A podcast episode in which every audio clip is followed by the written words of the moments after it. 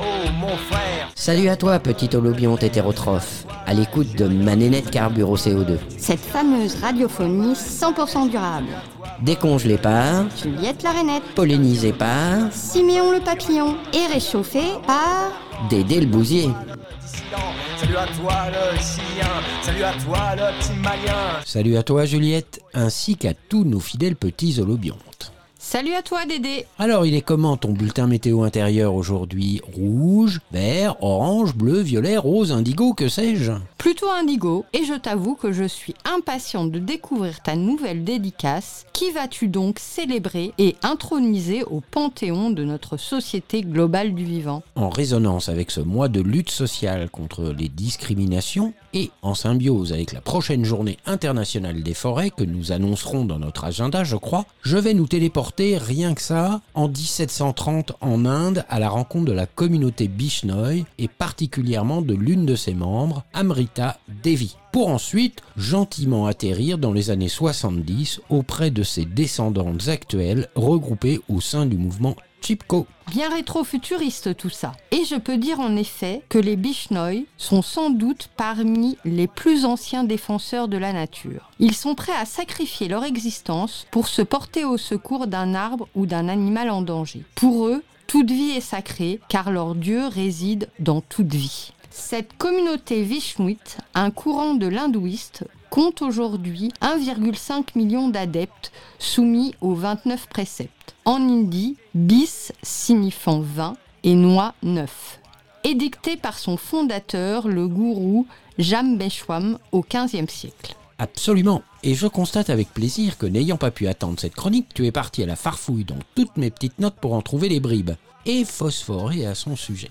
Bref, je poursuis donc. Répandus principalement dans les villages de l'aride état du Rajasthan, ces adeptes comptent Amrita Devi parmi leurs icônes.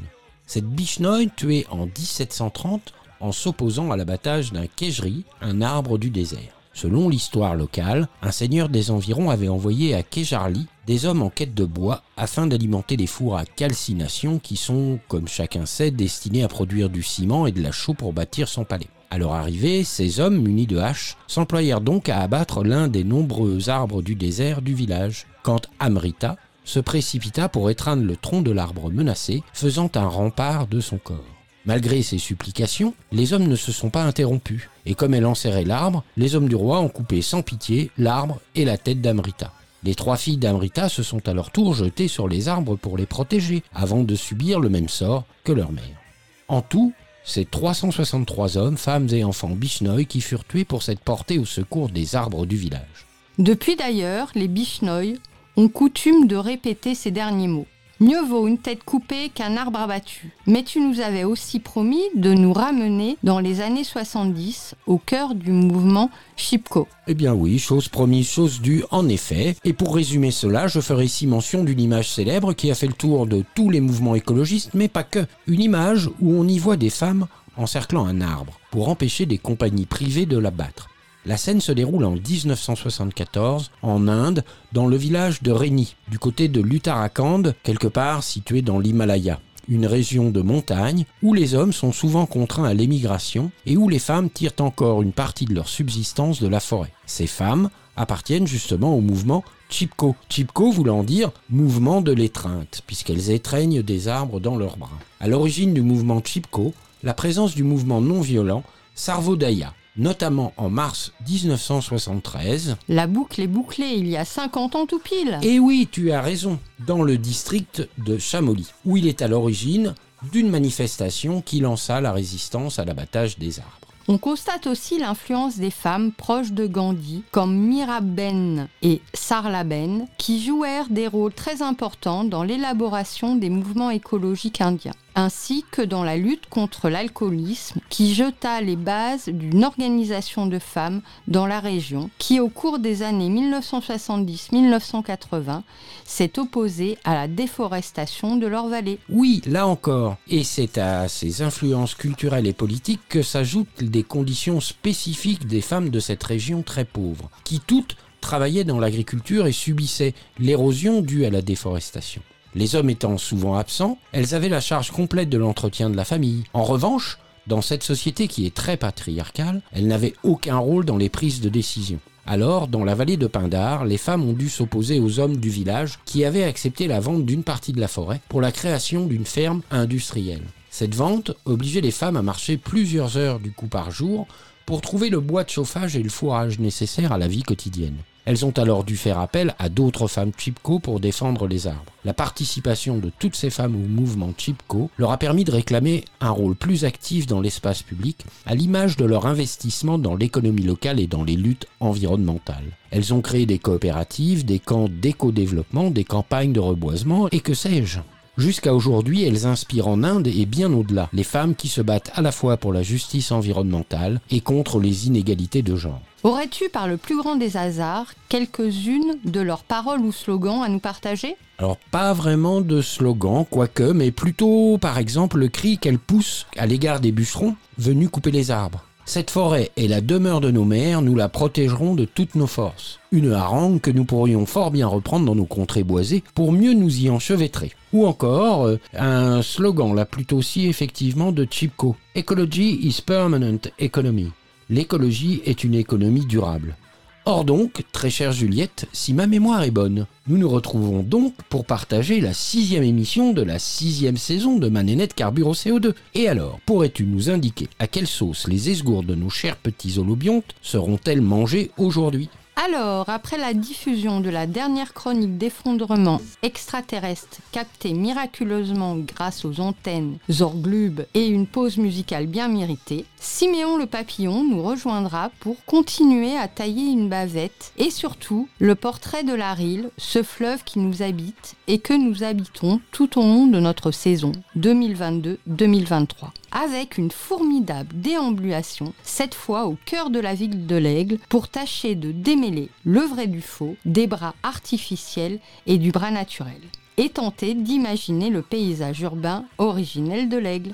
Ah, j'en profite ici, tu me tends la perche pour rappeler aux terrestres qui prennent le train en marche ou qui ont besoin d'un petit rafraîchissement derrière les esgourdes que toutes nos émissions sont disponibles en balado-diffusion sur le site de la web radio collective que l'on remercie au passage. Oui, donc à la suite, nous nous replongerons alors dans la rille contemporaine à la rencontre d'un nouvel autochtone qui s'y enchevêtre avec bonheur pour y faire une consommation effrénée de sledge ou encore à la restauration des ripisylves et autres écotones ou chiens. À la suite de quoi, et pour terminer, nous prendrons une bonne rasade de notre traditionnel agenda en forme de balades culturelles et autres excursions pédagogiques ou éducatives en lien avec nos préoccupations. Tout cela à partager en famille, bien évidemment. Hum, miam miam alors en brouette, charrette, poussette, Juliette.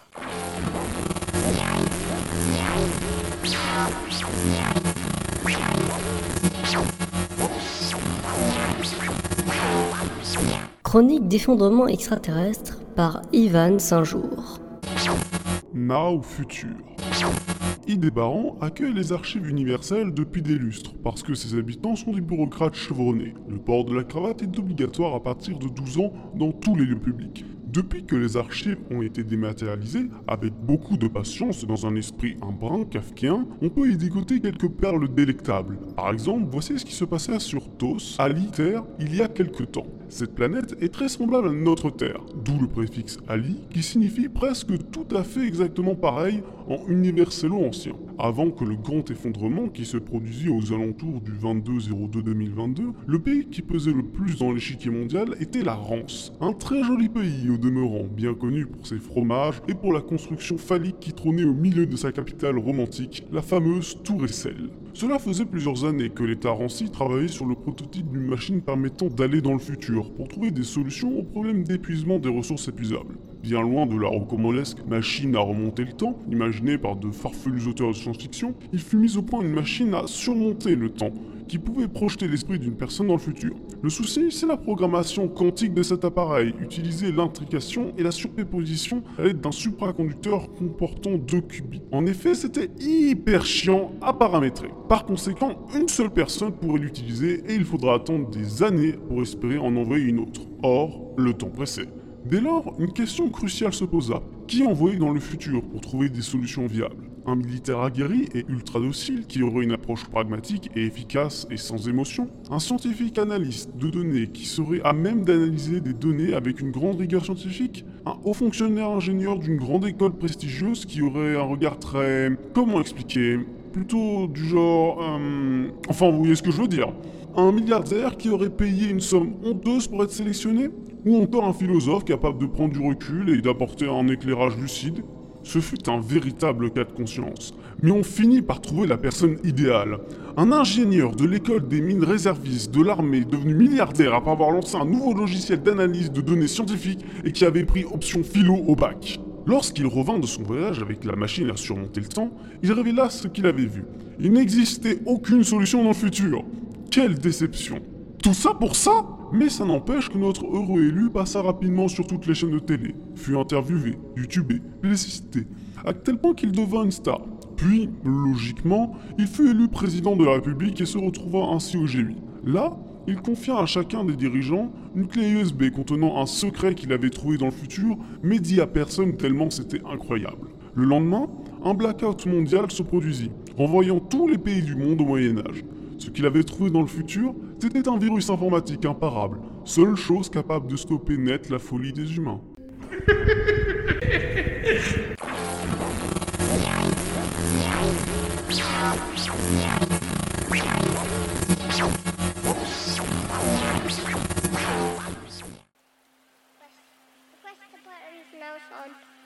Yeah.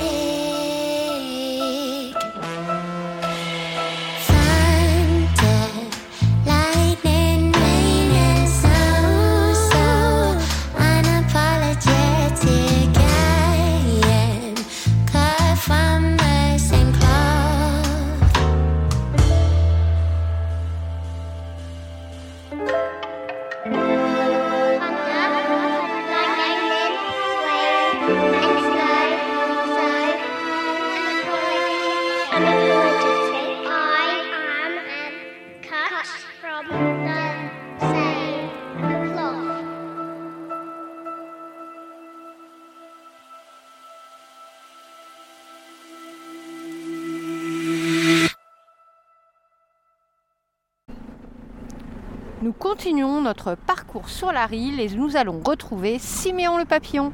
Oui, il nous a don- donc donné rendez-vous à l'Aigle, si ma mémoire est bonne, la dernière fois lorsque nous avions crapahuté au- à la recherche de- des sources de la Rille.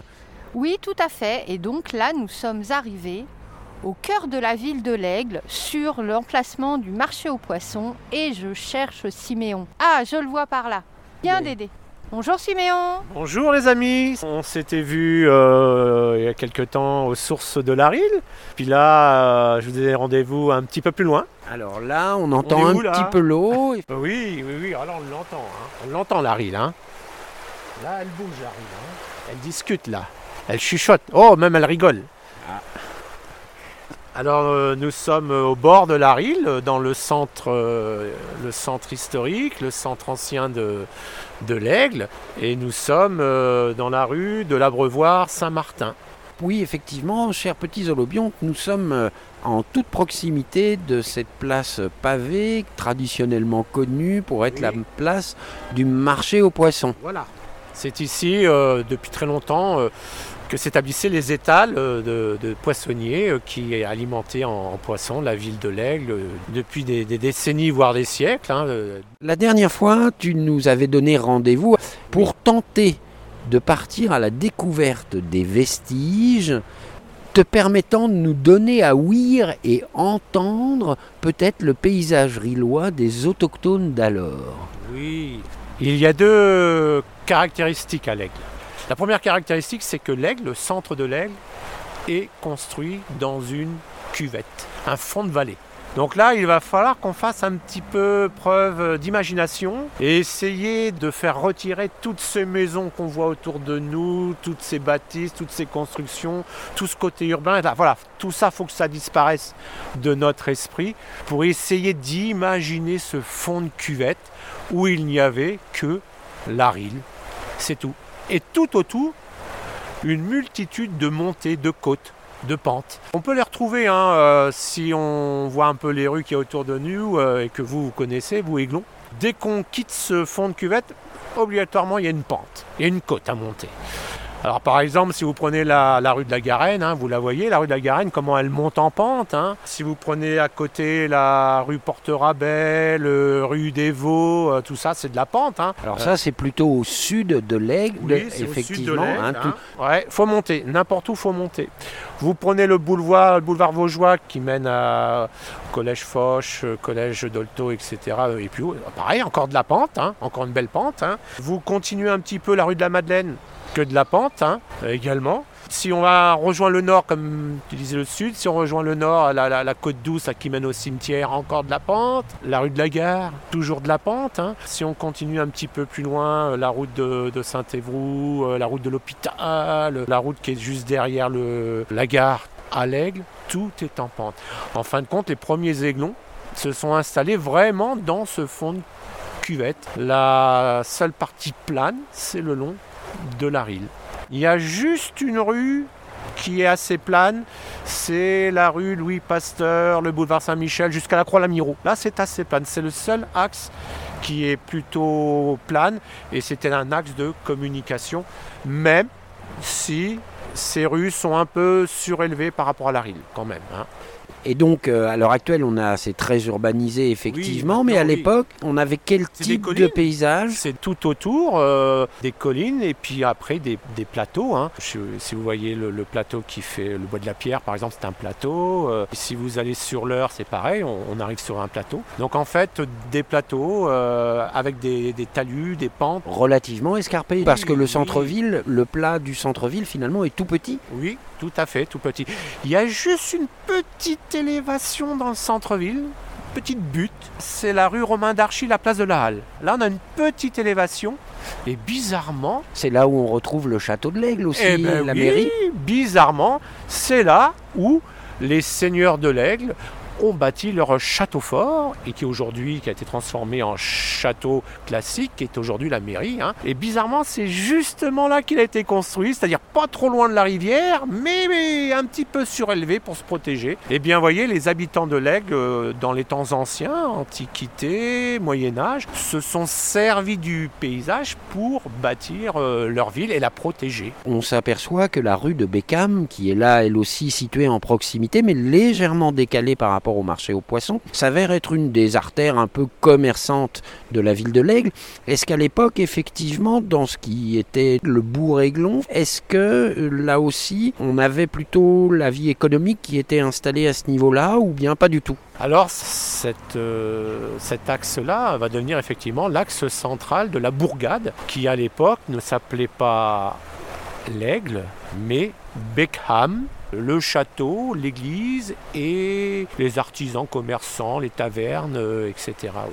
Mais surtout euh, le terme de Beckham qui euh, est, est arrivé jusqu'à nous hein, illustre la deuxième caractéristique importante de l'aigle, après ce paysage en élévation, c'est la présence forte de l'eau au sein même du centre historique. Et justement, par ce premier nom, Beckham, de la localité.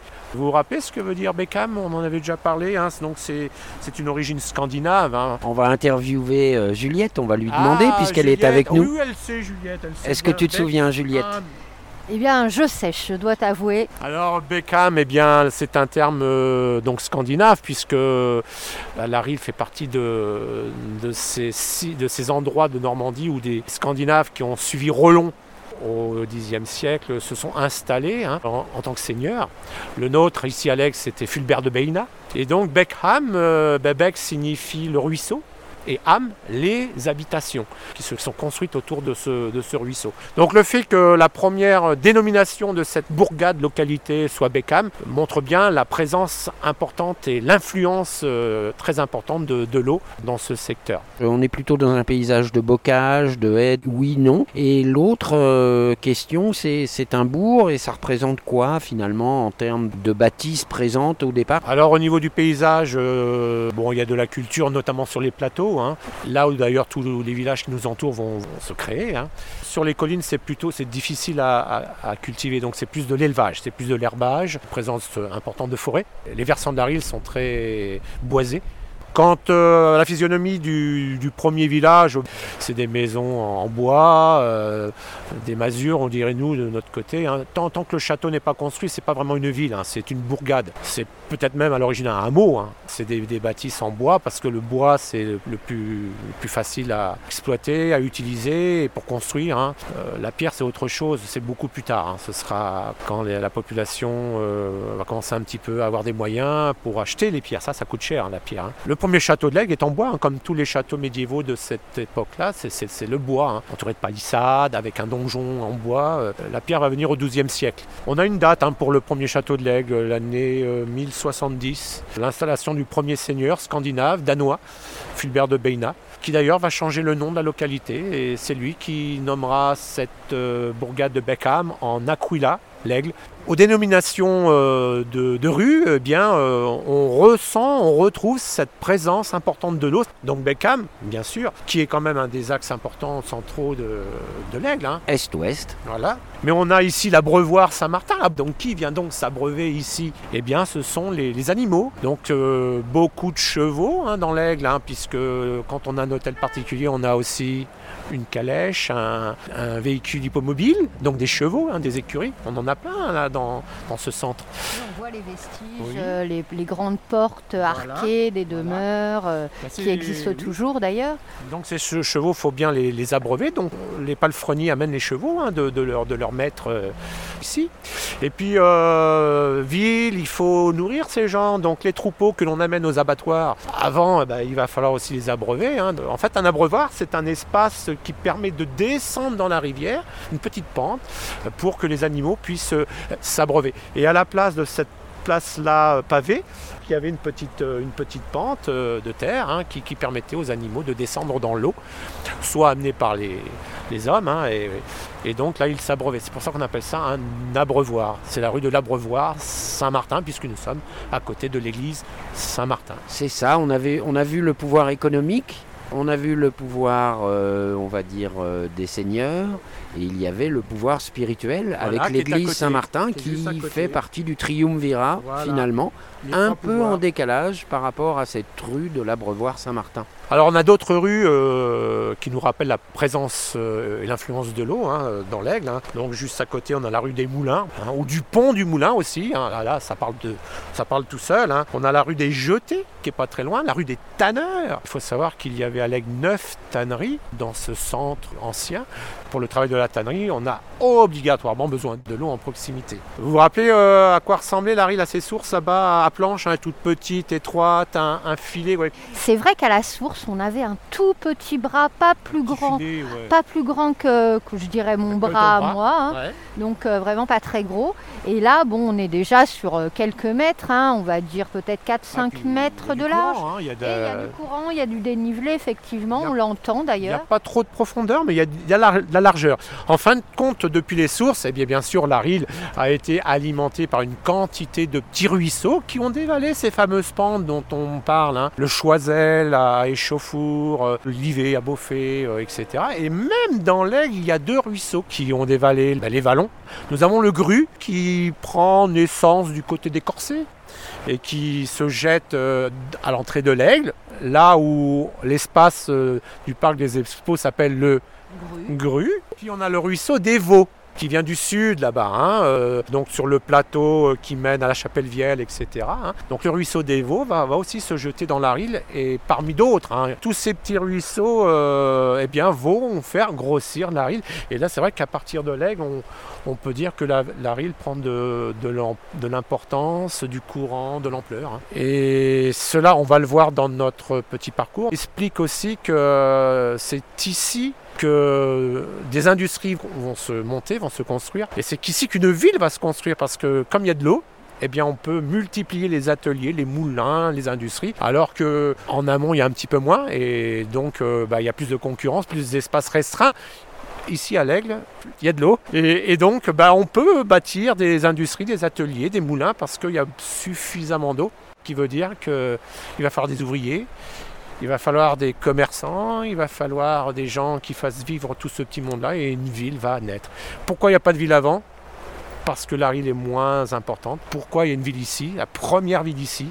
Parce que c'est ici que la Rille prend de l'importance et peut apporter euh, cette énergie, répondre aux besoins des, habitants et des entreprises de l'époque. Ok, très bien. Alors nous allons vers euh, le centre culturel des tanneurs. Oui, parce Euh. que là, on va voir une autre réalité de la Rille. À tout de suite.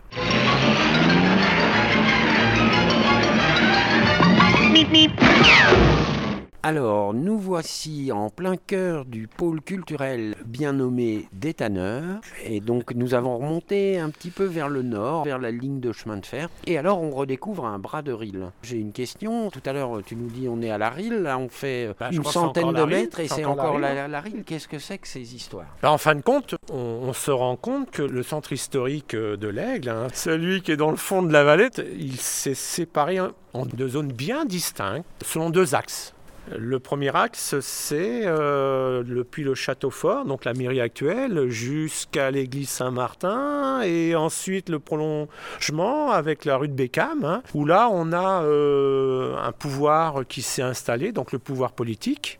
Ensuite, le pouvoir religieux qui encadre la société de l'époque. Alors là, on est au Moyen Âge, hein, avec l'église Saint-Martin. C'est une, une grande église avec un clocher majestueux qui est bien sculpté, bien décoré. Euh, les paroissiens y ont mis de l'argent, hein, c'est sûr. hein. On voit de loin, c'est vrai, de toute façon. hein. Quand on est aux alentours de l'aigle, on le voit d'assez loin. Et puis le prolongement, ce pouvoir euh, économique et le pouvoir commercial, les commerces, les marchands, les tavernes, se trouvaient donc dans cette rue de Beckham. Et aujourd'hui, c'est toujours alors Beckham et rue de Gambetta. hein. Et aujourd'hui, ce sont deux rues, il y a- une quantité de magasins toujours. Et puis ensuite, euh, il y a une deuxième zone qui s'est développée, cette fois euh, le long de la Rille. C'est euh, l'activité euh, industrielle. Pourquoi le pouvoir politique, religieux, commercial est si éloigné de la Rille Parce que, je vous ai dit, on a besoin de- d'eau pour se nourrir, pour vivre, etc. Or, le pouvoir politique, religieux et commercial, ils ont laissé la place à l'industrie le long de la Rille. Ils se sont décalés. On est en fond de cuvette. Oui. C'est relativement peu plat, donc ça veut dire que l'hiver il pleut sûrement un peu plus et que très certainement ça peut provoquer des inondations. Donc se mettre peut-être à l'abri des Ah oui. inondations et se décaler. Oui, effectivement, les inondations, ça c'est un problème. Euh, et en plus, là, on est- je vous rappelle, dans la tête d'alimentation de la Rille, donc il y a beaucoup d'eau. Tous ces fameux ruisseaux dont je vous ai parlé, c'est- une zone inondable. Et peut-être qu'au début, euh, euh, tous ces gens étaient installés près de la Rille, et puis ils se sont sans doute décalés pour se mettre à l'abri des inondations. Et toi, Juliette, aurais-tu une petite idée pourquoi finalement euh, ce pouvoir euh, économique, euh, juridique et, et religieux se serait décalé légèrement? Mais, comme disait euh, Siméon, pour euh, laisser la place euh, aux artisans, parce que on- tu nous disais industrie, mais à l'époque on parlait peut-être pas d'industrie, mais Non. plutôt de l'artisanat, Oui. et que cet artisanat avait besoin d'eau. En fait, tannerie, rue des tanneurs, donc je pense aux tanneries, euh, voilà, qui a Ouais. énormément besoin d'eau pour euh, nettoyer les pots, même les faire tremper, c'est même pas les nettoyer, c'est vraiment les faire tremper, par exemple, mais il y en a sûrement d'autres. euh, Il y a deux raisons principales. Alors, l'histoire des tanneurs. Donc, neuf tanneries, ça pue.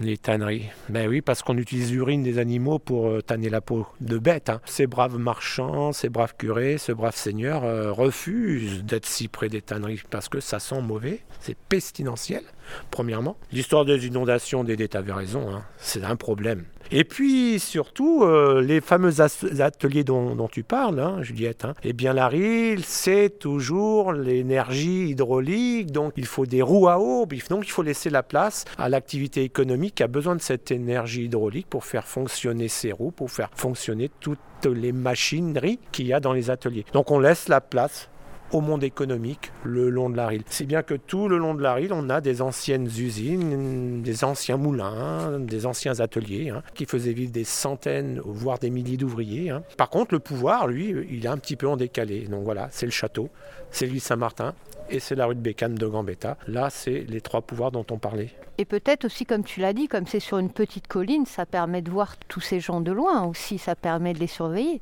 notamment le, le seigneur dans son château. Effectivement, en haut de son donjon, euh, il a une vue imprenable sur euh, les manants qui bossent pour lui, hein, ou pour les grandes familles euh, aiglonnes, effectivement.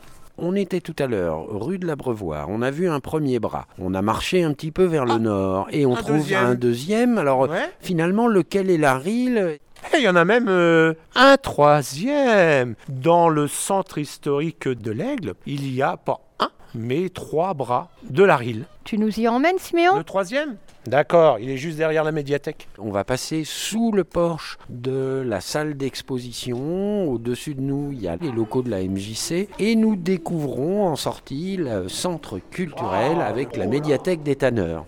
Avec euh, la passerelle qui a été refaite il y a effectivement quelques temps, euh, qui était classée au monument historique, puisque la cour intérieure dans laquelle on était, c'est donc aussi une ancienne entreprise, Eh oui. si ma mémoire est bonne. Oui, c'était les entreprises euh, Etri, de la métallurgie, hein, et, et cet espace a été réutilisé pour créer les- le centre culturel des tanneurs, qui trouve son nom euh, sur l'ancienne activité d'origine, les tanneries. hein.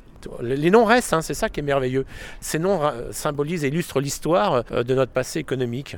L'urbanisme passe et trépasse, mais néanmoins restent les noms vernaculaires. Ouais, tout à fait, ouais. Alors là, on arrive, bah, je crois, près de l'endroit où Amaury nous avait dit qu'il y avait de la restauration, de continuité écologique. Nous avons le plaisir de découvrir derrière la médiathèque un énorme euh, parking et en bordure de ce parking, ce qu'il semble bien être les berges d'un troisième bras. Alors là, moi j'y perds mon latin, je dirais que j'y perds ma rille, mais je suis sûr que Siméon, tu vas nous éclairer. Tout a été réaménagé, on voit qu'il y a aussi un sentier qui a été aménagé de nouveau. Donc voilà, qu'est-ce qui se passe à l'Aigle? Eh bien, à l'entrée de l'Aigle, hein, au, niveau, euh, au niveau de la piscine, euh, juste après la piscine, euh, au niveau de la Tour du Paradis, juste après, la Rille va se séparer en trois bras d'eau. Et est-ce qu'on a une explication géologique, géographique, ou est-ce que c'est purement humain? Alors, ce n'est ni géographique ni géologique, c'est purement humain. Il y a toujours euh, le lit euh, central de la Rille, hein, euh, qui est l'espace où on était juste avant, là, devant la salle des expositions des tanneurs. Ça, c'est le lit naturel de la Rille. Et puis, les aiglons ont creusé deux canaux de dérivation. Celui où on était au tout début à l'Abreuvoir Saint-Martin, ça, c'est un bras artificiel. Et puis, au pied de la ligne de chemin de fer, derrière la médiathèque, voilà ici le deuxième bras artificiel qui s'appelle le bras du Donc on a un premier bras artificiel à l'Abreuvoir Saint-Martin qui bizarrement c'est lui euh, qui reçoit le plus d'eau. Le qui- lit naturel euh, devant la, devant la salle des expositions euh, des tanneurs où là on a vu que c'était euh, pas un, un courant très important. hein. Et le troisième bras qui lui aussi est artificiel, qui est le bras du Chénet, là où nous sommes, et qui euh, longe la ligne de chemin de fer qui se trouve un petit peu plus au-dessus. hein. Pourquoi les aiglons euh, au Moyen Âge, euh, alors fin Moyen Âge plutôt 14e, 15e siècle. Pourquoi ont-ils décidé de creuser ces bras artificiels? Alors le premier, l'abreuvoir Saint-Martin, c'est pour euh, justement alimenter tous les moulins euh, qui étaient présents euh, dans la ville de. Alors, les premiers moulins, ça reste toujours des moulins à blé, car il faut nourrir cette population. Ces ouvriers, ces, commerçants, ces marchands, il faut les nourrir. Donc il faut des moulins à blé dans la ville, alimentés par un courant d'eau important. Et puis bah, le lit de la Rille, il reste le lit de la Rille, hein, il reste le lit naturel. Donc le deuxième, il reste. Et pourquoi ce troisième bras? Eh bien là, par contre, ça a une autre raison. Euh, vous voyez, il n'y a pas de maison tout autour, il n'y a pas d'anciennes usines. Euh, Eh bien celui-ci, c'était un bras défensif. Je vous ai dit, 14e, 15e siècle. C'est la guerre de Cent Ans. C'est une des périodes sombres de l'histoire du royaume de France, la guerre de Cent Ans contre les Anglais. hein. Pendant tout- toutes ces décennies, euh, il y a vraiment des combats, une guerre, une véritable guerre. hein. Donc il, faut protéger euh, la ville. Et justement, ce bras permet, euh, bah, certes, de première protection pour les habitants, pour les élons. Si l'ennemi arrive, eh bien, on, ouvre les vannages et on peut inonder tout cet espace. Et bien sûr, que ce soit les chevaux ou les hommes en armure, dans un marais, bah, qu'est-ce qu'il fait? Qu'est-ce qui se passe Bah, Il s'enfonce, il, il se noie. euh, ça permettait de, de protéger la- le nord de la ville ouais, par, par, par l'eau. hein. Je, je rappelle qu'à l'époque, hein, les, les- les chevaux, c'était plutôt des percherons qui pèsent Oui. plusieurs centaines de kilos. Et, euh, et c'était également des, hommes en armure. Oui. C'est minimum 500 kilos, un percheron. Donc effectivement, c'est quelques centaines de kilos. oui. Plus euh, un homme en armure, euh, c'est pareil, ça doit fait, pas être hein. très mobile. Tout à fait. Et puis, euh, ça a aussi une autre utilité. Et c'est toi qui as donné la solution d'aider tout à l'heure. Quand, au début de l'année, euh, fin de l'hiver, au printemps, euh, la rille monte et que les inondations vont arriver, eh bien, cette partie de la médiathèque, là où c'est plane, justement, où il n'y a pas d'habitation, eh bien, c'est la partie qui sera inondée, mais volontairement, grâce à ce bras euh, artificiel, puisqu'une partie de l'eau va être déviée euh, par ce bras. Et si la rivière monte, si le ruisseau monte, eh bien, il va inonder ces, ces prairies et ne va pas inonder la ville. Donc, ce bras du Chénet a deux utilisations, une défense et aussi une protection contre les inondations intempestives. C'était du GEMAPI, comme dirait le syndicat de mixte de bassin de la Rille et de la Charentonne, sur la prévention Voilà. des inondations. Tout à fait. Donc, euh, trois bras, un bras économique, les moulins, qui est artificiel, un lit naturel, bien sûr, il est là, et un bras de défense ou de prévention euh, contre les inondations. C'est pas mal, hein Pas mal, oui. Et on voit eh une interdépendance et, une réflexion de, on va dire, de biomimétisme et s'inspirer de la nature pour pouvoir euh, finalement se défendre. Et on écho 14e siècle, hein. donc pour nos, ancêtres euh, médiévaux, euh, c'est, bien pensé, c'est bien réfléchi, et aujourd'hui après, tant de siècles après, ces trois bras sont toujours là, ils, ont façonné le, paysage euh, fluvial du centre historique de l'Aigle, d'Aquila ou de Beckham, comme on disait tout à l'heure. Mais je crois que tu as encore dans ton escarcelle, avant de finir cette balade de découverte de la Rille au centre-ville de l'Aigle, un autre endroit sur lequel tu souhaiterais euh, que nous terminions et nous achevions notre balade en centre-ville? Oui, bah, ces trois bras, il va bien falloir un jour ou un autre qu'on trouve une confluence quelque part. Eh bien, cette confluence existe et elle est encore et toujours dans l'Aigle. Il y a l'autre sortie de l'Aigle. hein. Euh, cette fois, euh, on est plutôt sur la route de l'heure et donc elle se trouve cette confluence dans un espace euh, sympathique, euh, bien aménagé, agréable, qui est l'espace des platanes, les fameux platanes, arbres remar- remarquables de Normandie. Et on se donne rendez-vous au platane.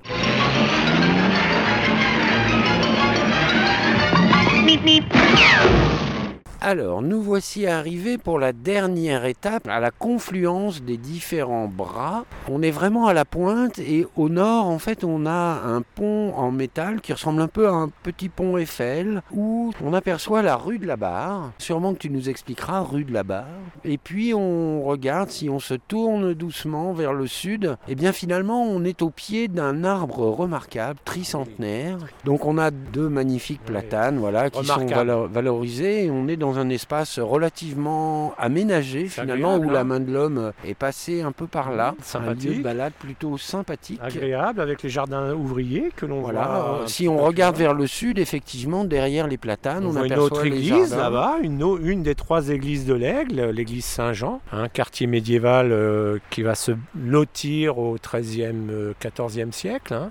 Et si on tourne le regard vers l'est, Ah. on aperçoit Encore un clocher. un clocher. On aperçoit n'aperçoit pas ce qu'il y a en dessous le clocher, mais on Non. aperçoit le clocher. Voilà, ça c'est la troisième église euh, qui est plus ancienne que l'église Saint-Jean, qui se situe entre Saint-Martin et, et Saint-Jean. C'est l'église des faubourgs de l'Aigle, en dehors des murailles de l'Aigle, qui est le quartier Saint-Barthélemy, l'église Saint-Barthélemy du 12e, 13e siècle, avec une importante euh, utilisation de grisons. Quand on va au pied de, de cette église, on voit bien ces pierres de grison euh, ferrugineuses, euh, ocre, euh, marron.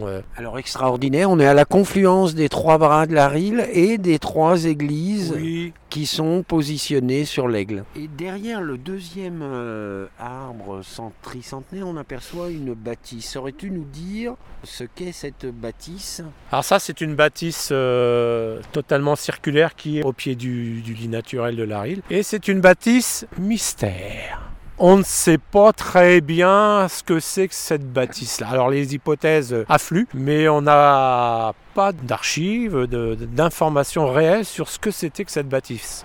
Y a une petite idée. euh, ça ressemble quand même euh, à un bout de pigeonnier où il manquerait le dessus, puisqu'elle est circulaire et il y a quand même des petites meurtrières. Enfin, et on observe ça souvent euh, sur ce genre d'édifice. Oui, en fait, ça fait partie des hypothèses. Tu as raison, Juliette. Certains disent que c'est un ancien pigeonnier, euh, peut-être du château, parce que là, on est sur l'espace euh, de l'ancien château seigneurial, hein, quand même. hein. Les seigneurs, pour montrer leur puissance, leur pouvoir, eh bien justement euh, installés sur euh, leur domaine des pigeonniers, qui était la marque de leur noblesse, puisque seuls les nobles avaient le droit d'avoir d'élever des pigeons et de manger des œufs de pigeons. hein. C'était un petit peu le- la nourriture noble euh, de cette classe sociale. Est-ce qu'on sait à peu près de quand se date ce, ce monument? Même pas. Je vous ai dit que c'était un truc mystère, un monument mystère, on n'a rien. Alors d'autres avancent l'hypothèse d'un château d'eau. C'est un édifice en, en silex et en briques. Il a des semblants de colonnes euh, en briques rouges. Il est peut-être pas si vieux que ça. Euh, peut-être qu'il est de l'époque du château classique, un 17e. Après, peut-être 18e, on ne sait pas trop. Ça fait du sens avec le fait qu'on soit sur l'île de confluence euh, des différents bras. En tout cas, ça me semble peu moyenâgeux. Mais Non, c'est pas moyenâgeux. je voulais revenir avec toi. Tout à l'heure, je parlais qu'au nord, on avait la rue de la Barre. Moi, je voulais savoir si tu aurais une petite indiscrétion sur ce nom de rue de la Barre. Donc effectivement, la barre, euh, c'est un nom un peu, euh, bizarre. hein, la barre, euh, en fin de compte, je vous ai parlé du troisième bras du Chénet qui servait à la défense de la ville en inondant toute cette partie au nord du centre historique. hein. Il faut prendre dans le sens de barre un vannage.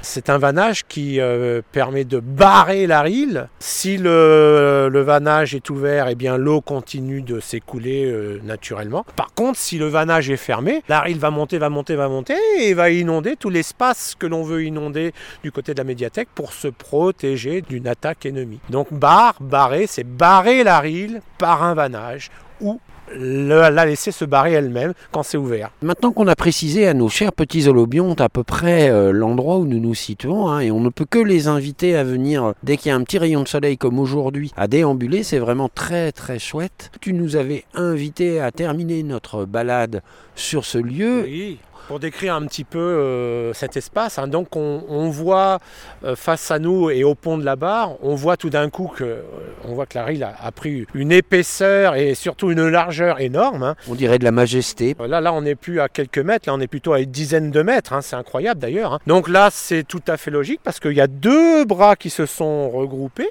là où on est. hein. Donc le bras artificiel du Chénet et le lit de la Rille, le lit naturel de la Rille, se sont regroupés. Et puis ensuite, euh, ils vont retrouver le deuxième bras artificiel, celui de la Brouard Saint-Martin, qui longe l'école Maseline et qui longe les jardins ouvriers. Et donc ces trois bras se retrouvent euh, à cette confluence, sauf qu'il y en a un petit qui va partir tout seul euh, en longeant bah, les anciennes usines du quartier de Saint-Barthélemy, qui va repartir tout seul parce qu'il va falloir alimenter bah, justement d'autres usines, d'autres moulins, et qui va retrouver le lit un petit peu plus loin, mais cette fois en dehors de la ville euh, de l'Aigle, côté de Saint-Sulpice-sur-Île. Donc voilà un petit peu le- la physionomie euh, de l'aigle, euh, que ce soit ses paysages euh, ou que ce soit euh, son aspect fluvial. hein. En conclusion, si tu le permets, Dédé. Ce que je voulais dire déjà avant qu'on conclue effectivement notre promenade ensemble, c'est que finalement en faisant ce pas de côté, moi je dirais presque un saut spatio-temporel, qui nous a permis de mieux appréhender, de prendre la mesure de tous les enchevêtrements entre ce qui était à l'époque et ce qui est maintenant, de, prendre conscience de tous les enchevêtrements qui se sont tissés là entre le milieu humain qui a s'est développé progressivement, qui a créé des bras artificiels et le non-humain, tout ce qui va être euh, ce qu'on pourrait appeler la société globale du vivant pour aboutir à la ville que l'on a sous les yeux.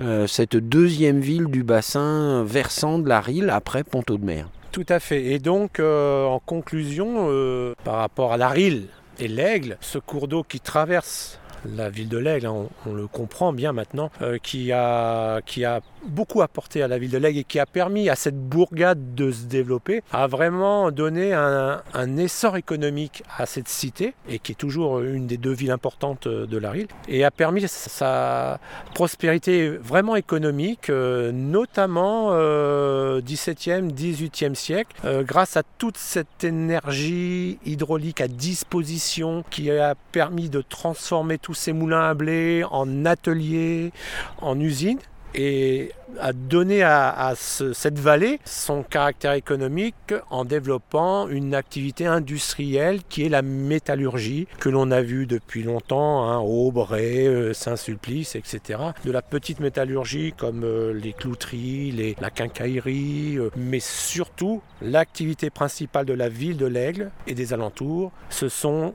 les épingles. La ville de l'Aigle a bâti sa richesse et sa prospérité économique grâce aux épingles, dont on a encore un sérieux exemple avec euh, l'usine Bois, qui est même transformée en musée pour nous permettre de comprendre cette activité-là, comment on fabriquait les épingles.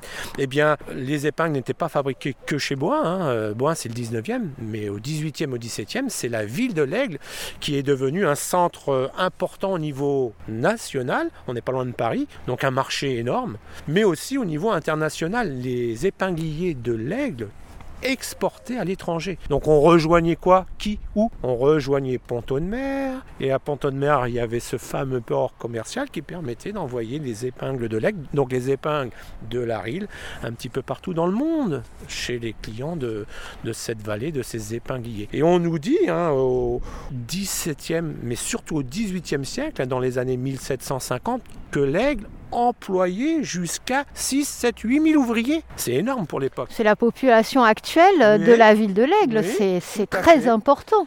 C'est comme si aujourd'hui, toute la population, toute génération confondue, travaillait chez des épingliers. C'est énorme, hein 1750, avoir 6000 ouvriers, alors toute génération, enfants comme euh, vieillards, hein, femmes comme hommes, travaillant pour les épingliers aiglons.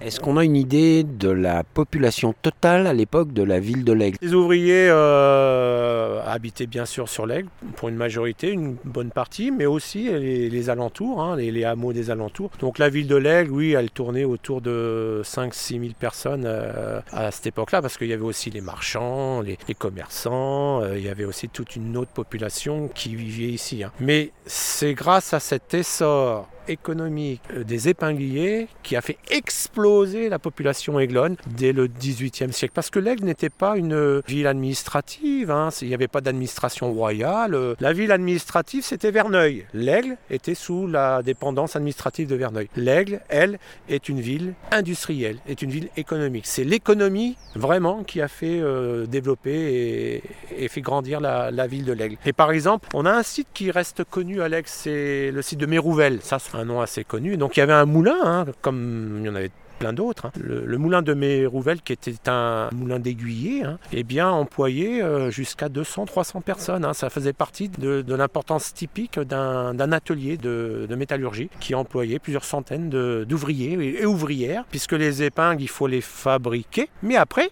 il faut les trier et les emballer. Et ça, c'était le travail des femmes. Trier les épingles fabriquées par les hommes et, les emballer dans les petits sachets avant de les envoyer à, la vente et à l'exportation. Eh bien, je te remercie pour ce pour cette précision et nous espérons euh, fermement pouvoir interviewer ces acteurs majeurs euh, d'une activité humaine sur le bord de Ril. Oui, parce que ce sont vraiment, euh, pour le secteur de l'aigle, hein, ce sont vraiment les derniers témoins de cette époque. hein. Déjà en France, il n'y a pas d'autres euh, usines d'aiguilles euh, qui existent, hein, c'est la seule de France, mais c'est aussi le dernier témoin euh, de ce travail et de cette époque, même si Bohain c'est le 19e, mais c'est la continuité de cette époque. En visitant Bohain et en, en, en voyant euh, ce qui s'y fait, on, on se rend compte de comment euh, travailler nos aïeux, comment vivaient nos aïeux, euh, comment, à quoi ressemblait cette vallée de la Rille euh, du secteur de l'Aigle euh, à travers ce, ce musée et à travers ce site. Eh bien, Siméon, je te remercie pour cette balade encore une fois euh, très enrichissante. Et nous te retrouvons très bientôt pour la suite de notre déambulation le long de la Rille. Et aurais-tu quelques indiscrétions à nous donner? Eh bien là, nous allons quitter l'Orne. On est bientôt à la frontière avec euh, l'Air. On pourrait dire qu'on franchit le Rubicon. Voilà, là on va quitter la tête d'alimentation, donc qui est la partie ornaise de la Rille. On va aller au-delà de Rugle, qui fait encore partie du secteur de la métallurgie euh, normande de la Rille. Même si elle est dans l'heure, euh, Rugle elle reste très proche du bassin Aiglon, hein, au niveau de l'emploi, de l'activité et du passé industriel. Donc on va aller au-delà de, de Rugle, on va découvrir certainement d'autres paysages, d'autres activités et peut-être aussi euh, d'autres témoins de, de cette vallée de la Rille. Alors on donne rendez-vous à nos chers petits holobions pour une nouvelle aventure le long de la Rille. À bientôt.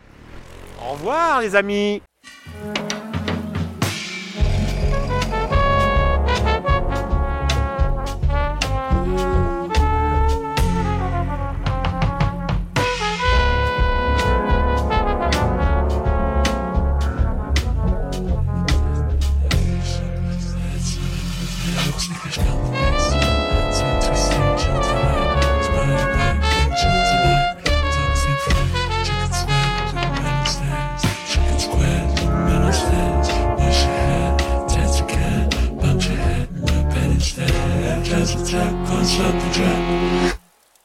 terrestres auditeurs, je rappelle que dans le cadre de nos investigations pour appréhender la Rille contemporaine et découvrir tous ces enchevêtrements avec le monde du vivant, nous avons décidé de partir en enquête sur le terrain. Une première étape nous avait conduit à aller à la rencontre du syndicat mixte des bassins de la Rille et de la Charentonne. À la suite de notre rencontre avec Amaury et Marc, ingénieurs et techniciens du syndicat, nous avions, par leur entremise, pu croiser et interviewer en février dernier Monsieur Yannick Lebedel, un élu de la commune de Gon, élu également très engagé au sein du syndicat de bassin de la Rille et de la Charentonne. Vous pouvez réécouter toutes ces interviews sur la plateforme des balados-diffusion de la radio collective. Poursuivant notre enquête, nous avons aujourd'hui le plaisir d'interviewer un nouvel autochtone tout aussi singulier du bassin versant de la Rille. Bonjour Franck. Bonjour. Je tenais à te remercier d'avoir accepté de prendre le temps de discuter avec nous. Je te propose que tu puisses te présenter aux auditeurs, à commencer bien sûr par ton identité, mais sûrement également ce qui fait de toi cet autochtone de la Rille que nous souhaitions rencontrer. Je m'appelle Franck, Franck Esteban, euh, j'ai 50 ans, je suis euh, natif de la région. Moi je suis euh, un fervent défenseur de la, de la Rille. En fait je fais beaucoup de promotion et de protection de, de ce cours d'eau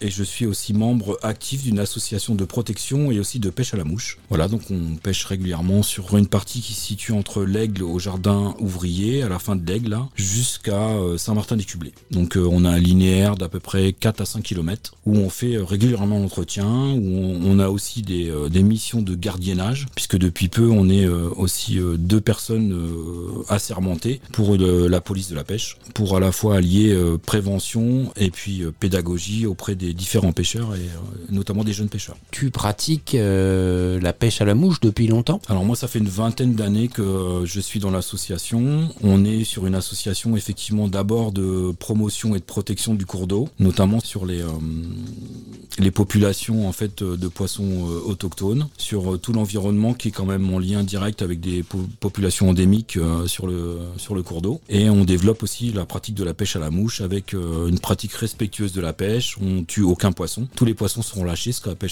ce qu'on appelle une pêche en eau-kill, où on, en fait on relâche tous les, euh, tous les poissons. On part du principe qu'un poisson doit être dans son milieu. On essaie de le préserver aussi même dans le combat quand on le pêche. euh, on essaie d'être vigilant à, à le protéger finalement. Je voulais savoir le nom de l'association. Alors ça s'appelle le Club Sèche Saint-Martinois Le sedge, c'est un, insecte qu'on retrouve communément sur les parcours de la rille. Euh, c'est un trichoptère, c'est un petit, un petit insecte qui est au départ une larve dans un fourreau qu'on retrouve régulièrement sous les appellations un peu vulgaires de petites bêtes ou porte-bois. Et donc c'est le, le, nom qui symbolise en fait notre association. Le sedge, S-E-D-G-E. C'est des appellations anglaises, puisqu'en fait la pêche à la mouche est aussi communément et fondamentalement une pêche anglaise ou anglo-saxonne. Mais on avait eu l'occasion de citer un poème de John Keats dans lequel il parlait du sedge parce que c'est quelque chose qui sert d'inspiration pour créer les mouches. Il y a plusieurs insectes qui sont euh, importantes euh, dans la pêche à la mouche sur les différents stades de, la larve en fait à l'insecte adulte, euh, l'imago qu'on appelle l'imago en fait, comme les mouches de mai, comme les sedges, en fait toutes les, les porte-bois, les trichoptères. Il y a différentes classes d'insectes qui nous permettent en fait d'être un leurre en fait quand le quand on les monte sur des sur des hameçons avec euh, des matériaux naturels pour imiter en fait des insectes dans leur évolution pour leurrer le poisson en fait. Et donc il y a euh, à la fois les larves, les, euh, les nymphes, donc les larves c'est les nymphes, et après il y a tout le développement de l'insecte jusqu'à l'insecte adulte. Donc il y a les sedges, il y a les perlidés, il y a donc les plécoptères, il y a à la fois toutes les éphémères, que ça soit de, du stade larvaire au stade adulte. Et tu es membre ou tu es également cofondateur de cette association Moi, je suis cofondateur, je suis membre, membre actif depuis au moins 20 ans. Donc ça a été fondé euh, à peu près il y a plus de 20 ans, fondamentalement sur l'idée de préserver euh, le milieu, parce que c'est un milieu riche, un milieu sensible aussi. En fait, c'est secondaire la pêche. Nous, ce qui nous intéresse, c'est de savoir comment on peut préserver ce milieu, comment le promouvoir et comment euh, sensibiliser le public et le jeune public aux dégâts que la, la rille peut subir, les conséquences et les dégradations de l'homme, les nuisances, les différents impacts des ouvrages, de l'architecture, les impacts aussi de l'agriculture. L'idée, c'est de bien euh, préserver le milieu pour aussi euh, le pérenniser dans ses atouts et ses forces euh, pour qu'il soit aussi euh, qu'on puisse le transmettre dans les bonnes conditions aussi pour nos, nos enfants, nos petits enfants et maintenir cet équilibre qui a été largement bouleversé. Il y a eu plein, plein de bouleversements, hein, que ça soit de la révolution industrielle sur les barrages. Aujourd'hui, on a des dans des constats aussi de dégradation forte, la pollution et notre idée c'est de pouvoir maintenir, mettre une petite pierre à l'édifice de ce beau cours d'eau en fait et de d'essayer de le préserver. La pêche à la mouche est vraiment secondaire. Nous, on est des pêcheurs à la fois, mais euh, on a plus une sensibilité autour de, des impacts que pourrait euh, subir la rille au quotidien en fait. C'est chouette. Et euh, ce qui est très intéressant également, c'est parce que euh, tu nous disais que ton engagement, il était effectivement dans l'idée de pouvoir préserver. Et en fait, ça donne du sens avec ce que nous, on a constaté en parcourant la littérature scientifique. Finalement, euh, la question de renouer nos relations ou avec notre milieu, hein,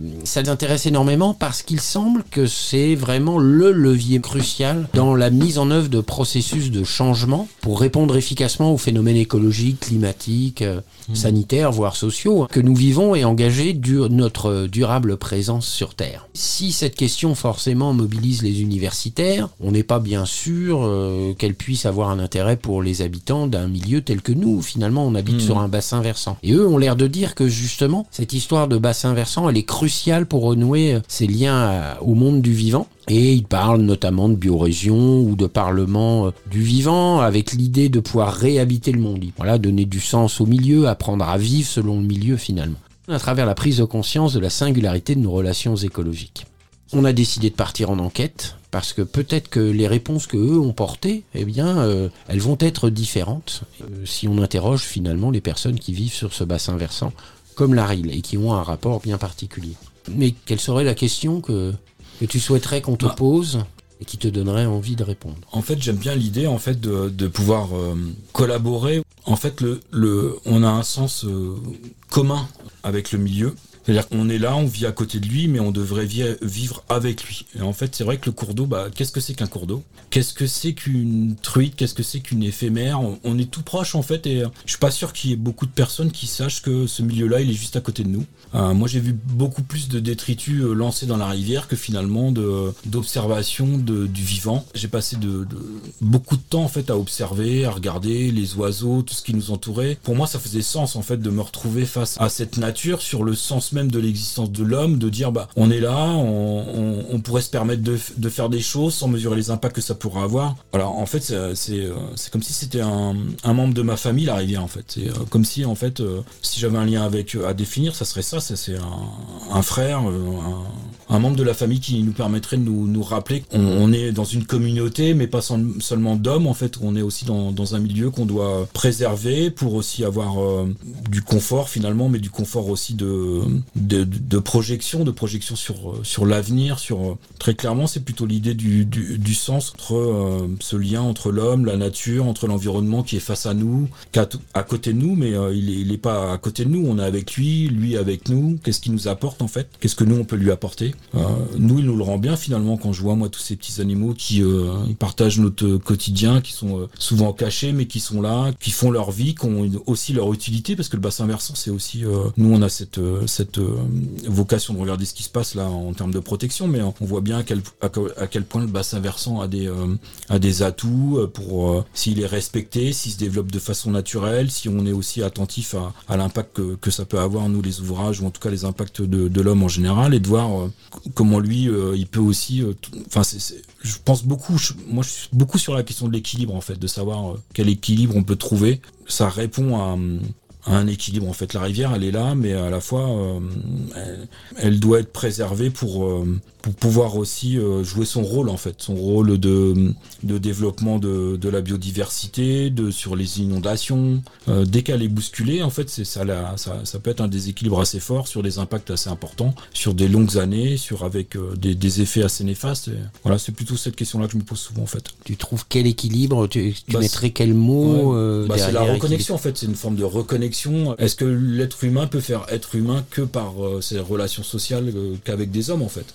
Euh, ça, ça rappelle en fait l'existence, le, sens euh, propre de la, à la fois de la préservation, de la transmission. Voilà, c'est ça. C'est de la, on se ressource aussi beaucoup quand on se promène autour de, du cours d'eau. C'est quelque chose où, euh, où, souvent on est très anxieux de la société en général. Où voilà, faut courir partout, il y a beaucoup de pollution et finalement cette nature, si elle est préservée, elle peut aussi se donner cet équilibre social ou psychosocial sur le bien-être de chacun. À la fois, c'est beaucoup les hommes qui en parlent. Hein. La nature, c'est ce qu'on disait un peu tout à l'heure. La nature, elle en parle pas beaucoup de tout ça. Elle parle par rapport à, ses, euh, à ce qu'elle peut développer, mais elle parle aussi quand elle est dégradée, en fait, quand elle souffre, en fait. Et c'est ça qu'il faut peut-être faire percevoir, parce que finalement, euh, elle est à côté de nous, elle vit à côté de nous, on fait des projets pour elle, mais euh, on fait pas des projets avec elle, en fait. C'est peut-être un peu l'idée de l'association dans laquelle on, on essaie d'œuvrer quotidiennement, en fait. Est-ce que tu dirais que toutes ces manifestations qu'on voit à l'heure actuelle seraient l'expression d'un langage pour dire ça suffit ouais. je pense. Vous m'embêtez bah moi je l'ai bien vu, j'ai vu des, des choses se dégrader. Hein. Par exemple, c'est un cours d'eau qui paraît euh, mort en fait. Si on le connaît pas, on pourrait dire ouais c'est un cours d'eau, ça court comme ça, il y a de l'eau, voilà. Tant qu'il y a de l'eau en fait, on n'a pas, l'impression qu'elle souffre. Mais finalement, il n'y a plus d'herbier. Euh, on a fait un inventaire euh, récemment avec un,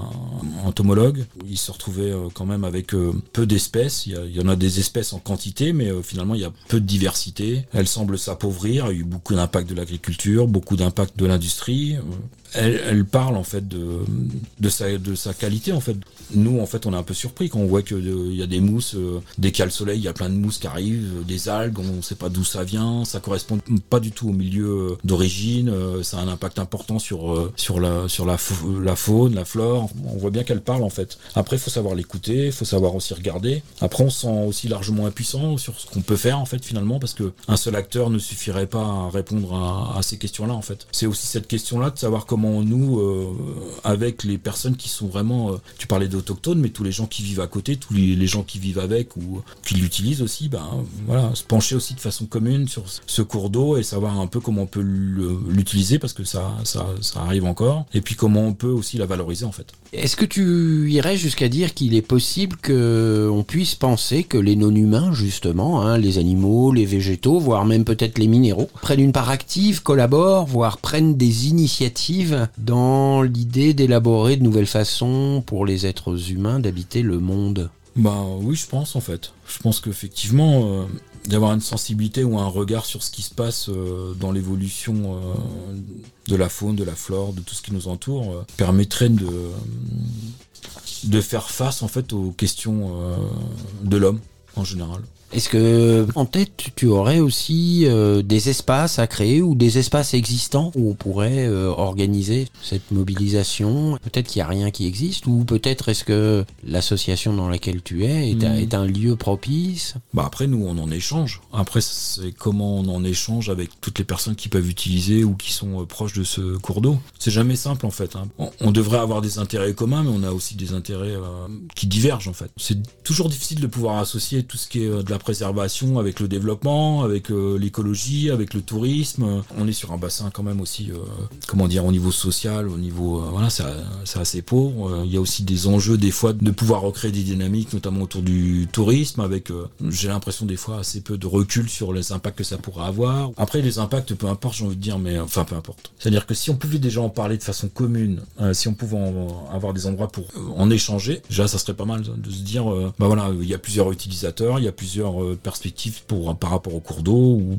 voilà comment il traverse la ville, comment il, il ressort euh, sur l'autre côté, euh, un peu plus sur les côtés naturels, comment on peut que ça soit harmonieux, que ça soit cohérent avec toutes les perspectives, que ça soit les perspectives des élus, que ça soit les perspectives aussi des agriculteurs, toutes les personnes qui sont en fait sensibles à la question ou qui sont sur le territoire qui ont des intérêts peut-être différents, mais qui peuvent, qui pourraient en parler en fait. Beaucoup de questions et en même temps des propositions de solutions puisque tu nous évoques l'idée d'un espace pour euh, échanger, discuter, parlementer, pourquoi pas. euh, Mm. Bref, euh, créer du dialogue et partant du constat que à partir du moment où il y a de la concertation, de la discussion, des échanges, c'est forcément là qu'on trouvera les terrains médians qui permettent à tous, que ce soit au niveau économique, au niveau écologique, de ça. pouvoir euh, vivre euh, bien, une Ouais. vie bonne sur le, le bassin versant. Ouais, c'est ça, parce que après, très clairement, on peut avoir des désaccords. On peut avoir des intérêts que écologiques, on peut avoir des intérêts que économiques, on peut avoir des intérêts que agricoles, mais on peut en parler. Parce que finalement, on reste chacun dans notre coin, on imagine des choses, on fantasme, euh, et on a l'impression plus de subir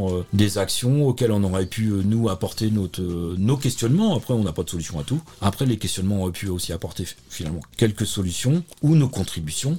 On se définit un peu comme ça dans le club, sur en tout cas certains acteurs du club. On, est un peu lanceur d'alerte. On- Nous, on a interpellé sur des pollutions, on a fait des dépôts de plaintes. euh, On est le relais de cette nature qui peut souffrir. Et je me dis que, euh, au lieu des fois de, saisir directement la justice ou d'en arriver aussi à des confrontations ou des désaccords profonds, je pense que euh, avant tout, il faudrait qu'on puisse en parler en fait. D'accord ou pas d'accord, euh, l'idée c'est de trouver des solutions communes. euh, C'est un bien commun en fait. C'est pas qu'une thématique de, personnes qui font des projets en fait. C'est euh, des projets collectifs. C'est euh, c'est un membre, c'est- je le disais tout à l'heure, c'est un, un membre de notre famille. euh, en général, dans les familles, on peut parler, quoi. On peut parler, même si on n'est pas d'accord. On peut se disputer, on peut se chamailler, hein, comme frères et sœurs. Je fais souvent ce lien-là, mais en, en attendant, elle a le droit de citer, quoi. Elle a le droit, droit d'avoir euh, son mot à dire, en fait. Et nous, on est un peu les porteurs de ça. On a, on a défendu hein, nos, idées euh, contre vent et marée des fois. On aimerait bien aussi de pouvoir un peu expliquer, nous, ce qu'on observe, en fait. Voilà, simplement. On n'a pas non plus des connaissances de scientifiques. Ce qu'on sait, c'est où on est sûr, c'est ce qu'on on voit les choses. On voit l'évolution de la population des insectes, on voit l'évolution de la population des, euh, des poissons, on voit le mal que ça peut faire quand il y a des braconniers ou quand c'est très ponctuel. Tout ce qui se construit en 10 ans, ça peut être déconstruit rapidement en fait. On essaie de mettre des, des, euh, des garde-fous par rapport à tout ça. L'idée d'être porteur de récits, est-ce que tu as eu l'occasion de rencontrer euh, des espaces où finalement ce dialogue s'est instauré et est-ce que c'est des choses qui t'inspirent? Alors moi, j'ai pas forcément eu d'expérience ou de- avec des personnes qui ont œuvré ou qui ont eu la possibilité de pouvoir en échanger. Il y a certains membres du, de l'association qui ont pu euh, avoir des expériences comme ça sur d'autres euh, bassins versants. Alors avec des impacts et des enjeux plus importants, je pense en Bretagne sur euh, des cours d'eau qui étaient très abîmés par euh, le nitrate en fait. Et donc où là, il y avait une nécessité aussi, une urgence sanitaire, j'ai envie de dire, sur la question de l'eau potable notamment. Où là, les, les, les associations de protection et notamment aussi de pêcheurs ont été très associées. Après, il y a toujours une structure, on voit bien à quel point j'ai vu aussi d'autres expériences, notamment sur la, la Rouvre ou la Maison de la Rivière. Voilà, il y a aussi toute cette euh, pertinence de mettre un lieu qui est dédié à la prévention, à la pédagogie, à donner aussi les informations aux citoyens de façon ouverte, de façon ludique, avec les enfants, sur la dé- découverte et de la sensibilisation. Et là, ça manque sur le territoire. On a le syndicat de la RIL, euh, ça fait partie de leur mission. Entre autres, ils ont aussi cette mission de prévention et de pédagogie auprès des enfants. Nous, on a tenté de, de, faire la promotion de, alors on appelle ça des écoles de, pêche, mais en tout cas de, de pouvoir informer le public. On le fait, on l'a fait sur des fêtes ou des animations euh, communales On l'a fait là euh, sur les 24 heures de la biodiversité. On a fait venir quelqu'un qui est quand même spécialiste euh, justement sur son bassin versant. Lui, il porte un inventaire précis euh, de la faune et notamment la faune benthique, tous les insectes. Il porte très précisément l'impact des conséquences des hommes en fait en général. Donc quand il y a des spécialistes, quand il y a des gens engagés, quand il y a des gens qui, donnent à voir en fait, qui, qui sont une loupe en fait sur ces bassins versants avec ce, ce, côté scientifique, avec ce côté pédagogique, ça marche beaucoup mieux en fait. Ça c'est vraiment, je pense que c'est déterminant sur un bassin versant en fait. Quelles sont les actions que vous menez et puis euh, peut-être euh, nous donner à voir un peu ce que représente ce collectif? Nous, l'association, en fait, à la base, il y avait quatre membres euh, cofondateurs. Et là, on est à peu près une quinzaine de membres, en fait.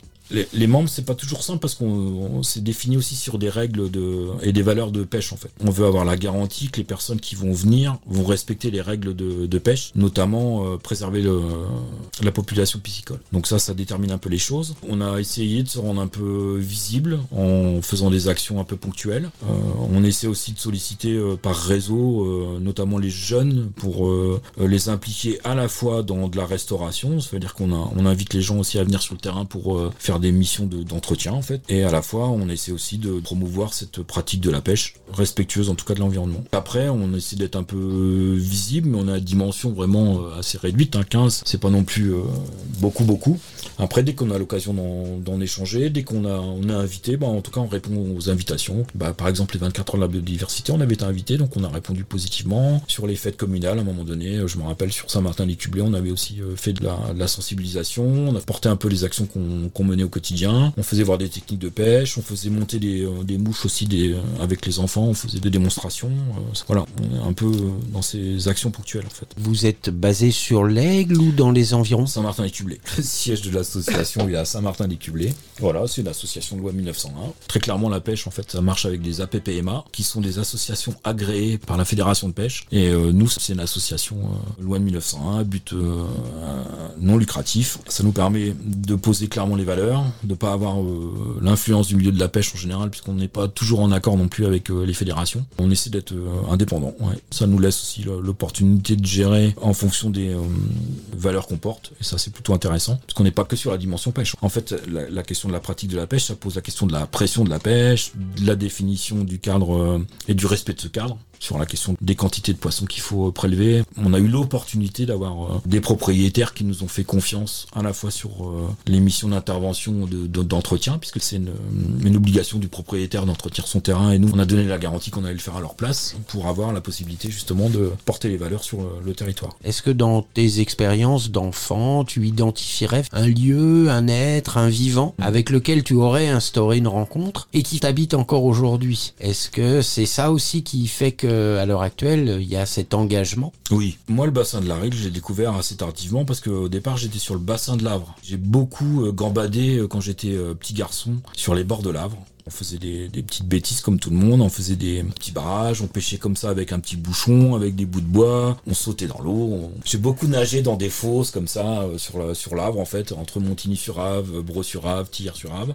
Et après j'ai euh, j'ai commencé à, à être interpellé par euh, plus le vivant en fait. Bon, j'ai grandi, j'ai euh, j'ai plus euh, eu l'occasion et l'opportunité d'accompagner des pêcheurs, de- d'avoir cette transmission autour des insectes, de la pêche, des techniques de pêche. Assez rapidement, j'ai commencé à pêcher en fait. Et puis j'ai eu une grande coupure avec l'environnement. Voilà, j'ai fait des études, je suis parti un peu à l'étranger. J'ai aussi euh, réfléchi aux impacts puisque j'ai fait une maîtrise de géographie et j'ai travaillé sur les incendies forestiers en, en Espagne. Donc j'ai toujours eu cette sensibilité par rapport à la nature. Je pense que du coup on me l'a transmis, alors certainement par les valeurs qui étaient portées dans ma famille, sur la sensibilité qu'on peut avoir euh, de l'environnement. Et puis j'aurais bien fait l'école buissonnière pour aller me gambader, me promener euh, le long des cours d'eau. Ouais. Des cours d'eau. hein. Il y avait toujours des trucs à, à faire, des trucs à découvrir, des animaux qui surprenaient, qui arrivaient comme ça, autant des oiseaux, des, euh, des ragondins. Enfin voilà, il y avait toujours quelque chose qui attirait ma curiosité en fait. Ça, une, sûr. une- une sorte d'éco-formation Ouais, c'est un peu une éco-formation, ouais, c'est sûr. Je voilà. sais pas si j'aurais euh, aujourd'hui la même sensibilité, euh, effectivement, si j'avais pas été euh,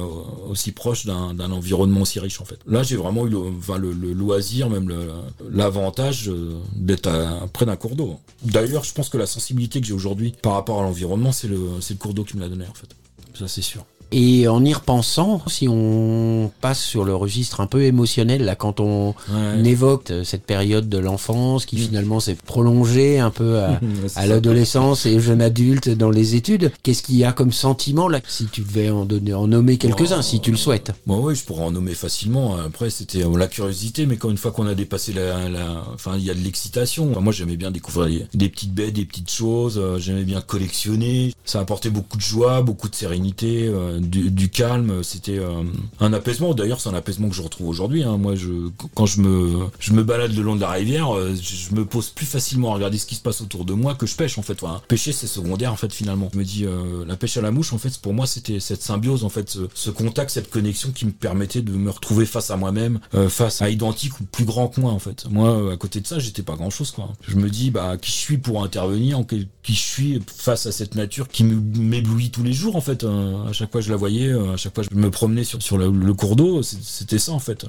Voilà, ça donne du sens, en fait, du sens à ce qu'on est en tant qu'être humain et euh, comment on peut aussi euh, le porter pour aussi que nos générations puissent vivre de façon plus sereine, en fait. Parce que je pense que ça donne de, ça apporte de la sérénité. S'il y avait de, une émotion, ça serait ça, ça serait de l'apaisement, en fait, de la sérénité. Pour lutter un peu contre ces angoisses permanentes, de la catastrophe. Non, la catastrophe, elle peut se jouer, ça, c'est un choix de, société. Aujourd'hui, je pense qu'on a les moyens, peut-être pas de tout corriger, mais au moins de se rattraper, d'installer quand même un rapport différent à la nature. Ça, je pense que très clairement, ça pourrait être qu'un bénéfice supplémentaire euh, pour les êtres humains en général. J'entends le sentiment de sérénité? Est-ce que ce serait quelque chose de l'ordre de c'est tellement incommensurable qu'on perçoit nos vulnérabilités c'est ça qui nous permet aussi de, de se repositionner euh, Bah oui. à notre juste valeur? C'est exactement ça. Ça remet à sa place en fait. Qui est pas une place au-dessus, qui est pas une place de domination, qui est pas une place de bourreau. J'ai jamais eu cet instinct de pouvoir écraser une, une mouche, vous voyez. Enfin, c'est c'est même marrant pour un pêcheur à la mouche. J'ai jamais euh, pu euh, faire de mal à un animal. Et je me dis, ben, euh, ça pour moi, ça a du sens en fait de pouvoir euh, se dire que chacun peut avoir une place dans ce monde, et notamment les personnes qui peuvent pas le dire. Mais est-ce qu'il faut la parole pour se faire entendre? Ben non, il y y, a les personnes qui doivent euh, être à l'écoute en fait de ce qui se passe. Et la nature, c'est la même chose pour moi. Quelque chose qui tourne autour de la considération. Exactement. Considérer l'autre, c'est aussi de, hein, se dire qu'on se respecte soi-même, qu'on a de la reconnaissance, euh, voilà, qu'on vaut quelque chose. Si tout avait de la, de la valeur au même titre que de la valeur humaine, euh, bah, ça serait euh, peut-être plus facile en fait. Et par rapport à toutes ces expériences que tu as pu euh, vivre euh, tout au long de, de ton parcours, de ta vie, est-ce que tu trouves assez simple finalement d'en échanger, de partager cette expérience avec d'autres? Bah, ça dépend avec qui vous allez euh, le partager, j'ai envie de dire. Non, en général, moi, ça me paraît pas compliqué d'en parler. Et puis, de toute façon, c'est un peu comme la nature. hein. Si on a besoin de se faire entendre, faut savoir comment en parler, com- comment trouver les mots, les mots justes, comment argumenter, comment parfois euh, avoir des coups de gueule. Moi, j'en parle facilement. euh, J'essaie d'en parler justement pour ouvrir des perspectives aussi, de regard sur euh, ce que les autres pourraient vivre, hein, les changements de représentation de chacun. Je trouve que ça peut être facile d'en parler. On peut en parler avec tout le monde, mais il faut nous laisser de la perspective aussi de pouvoir en parler. Et qu'est-ce qui faciliterait Des lieux de concertation, de l'ouverture plus à des citoyens. mais, mais dans Oh, le quotidien, tu sens que quand tu commences à parler hein, Bah, de ce que tu as vécu, Ouais, par ouais. exemple hier avec les écrevisses à pattes blanches, avec euh, etc.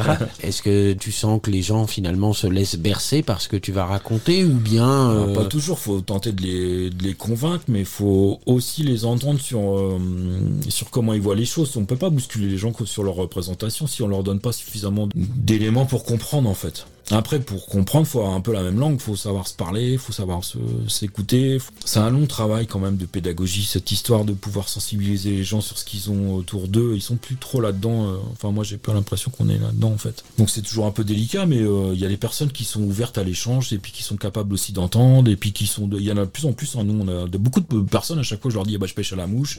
C'est une porte d'entrée, mais même euh, même dire qu'il y a tel cours d'eau. En plus, un cours d'eau, c'est pas une rivière, c'est un fleuve. Il y y a des gens qui découvrent en fait, qui se disent, ah ouais, c'est un fleuve, un fleuve côtier. Bah oui, eh ben, il y avait du saumon. On a retrouvé des écrits où les euh, les tâcherons euh, ouvriers euh, agricoles euh, mangeaient du saumon et qui faisaient des grèves parce qu'ils en mangeaient trop. Vous vous rendez compte sur la il y avait des saumons. Aujourd'hui, on a se demander s'il y a encore du poisson dans ce cours d'eau. Et il y a plus de 100 ans, il y avait, il y avait des saumons qui remontaient la rille. Les gens sont, sont curieux à partir du moment où on leur donne quand même une vision des choses euh, non pas non plus catastrophiques, puis qu'on leur donne aussi des éléments de à quoi ça peut servir pour tout le monde en fait, ce, ce bien commun.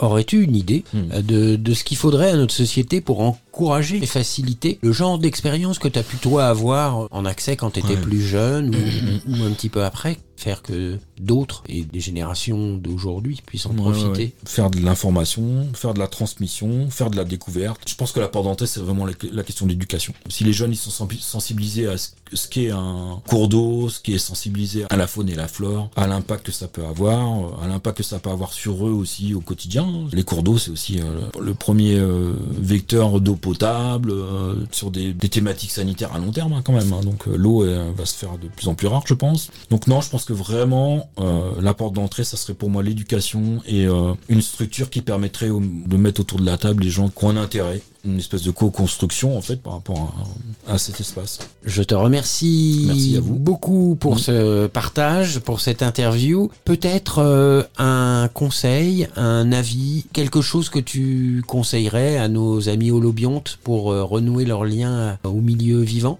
Oh bah moi j'ai qu'une phrase pour ça en fait. Pour penser global, euh, penser local. Et on le pratique comment? De penser global, c'est un peu de voir euh, sur le territoire quand on, on voyage un peu euh, tous les, les liens qu'on peut faire sur les interactions entre les milieux, entre les systèmes.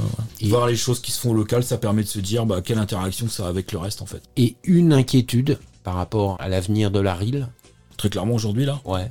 là si j'avais quelque chose à dire, ça serait la sécheresse. Là, il n'a pas plu depuis euh, le mois de janvier. Les niveaux d'eau sont pratiquement au niveau d'étiage, enfin, c'est-à-dire au niveau le plus bas. On a l'impression déjà d'être au mois d'août. Alors après, je sais que la Rille a cette caractéristique de gonfler assez rapidement quand il y a des crues, ils redescendent assez vite. Mais là, le niveau d'eau, il y est pas. hein. Merci pour cette alerte, ces partages. Mm. À bientôt le long de la Merci, RIL Merci, euh, merci. avec une sledge dans la main. merci. À bientôt. Merci.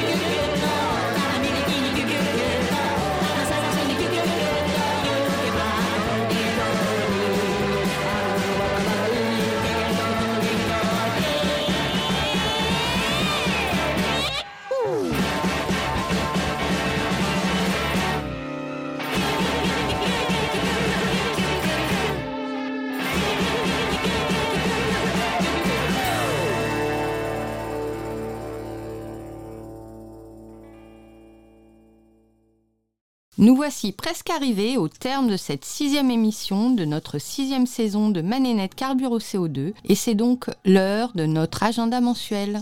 Alors, chers petits holobiontes, c'est donc l'heure d'ouvrir bien grand vos esgourdes pour faire le plein de suggestions qui vous permettront d'être toujours plus terranescents. Et Juliette, alors, maintenant que nous sommes prêts, les esgourdes toutes grandes ouvertes, quel bon plan de derrière les fagots nous as-tu déniché Eh bien, en résonance avec notre célébration des Bichnoi et du mouvement Chipko, en ouverture de cette émission, je leur rappellerai deux dates à noter dans leur agenda comme autant d'occasions de célébrer les milieux aquatiques, sylvicoles et champêtres, et d'agrémenter ces libations une joyeuse sarabande au cœur d'une exposition au bord de mer, logée dans la côte fleurie, qui va elle aussi résonner grandement avec nos déambulations au fil de la rive. Attends, attends, attends, que je me saisisse de mon agenda, du stylo qui va bien.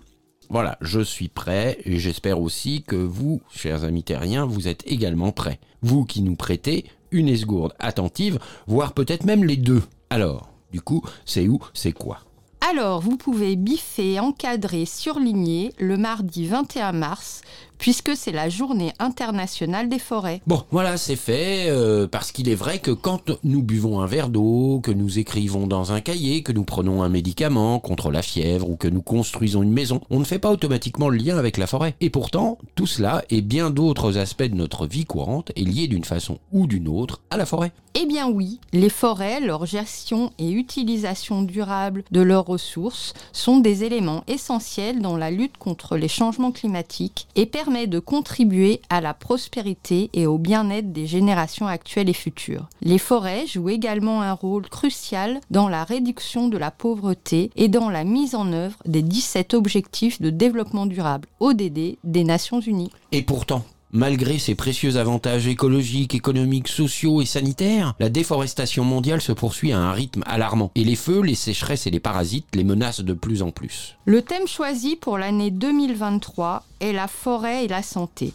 Les forêts sont extrêmement bénéfiques pour notre santé. Elles purifient l'eau et l'air, capturent le dioxyde de carbone, nous offrent nourriture et médicaments et améliorent notre bien-être, entre autres. Il est vital de préserver ces ressources naturelles si précieuses. Il est nécessaire d'agir en faveur des forêts car des forêts saines sont nécessaires à la population en bonne santé des forêts saines pour des populations en bonne santé. Waouh, quel bon slogan pour partir du bon pied en ce premier jour du printemps 2023. Ok, donc ça c'est noté. Que vas-tu nous proposer maintenant en plat de résistance? Eh bien, comme après 21, il y a 22, je vous propose d'inscrire le 22 mars dans votre agenda puisque ce sera la journée internationale de l'eau. Journée internationale de l'eau qui a lieu le 22 mars de chaque année depuis 1993. C'est une célébration proposée par les Nations Unies qui met l'accent sur l'importance de l'eau douce. La journée mondiale de l'eau célèbre l'eau et sensibilise à la situation des 2,2 milliards de personnes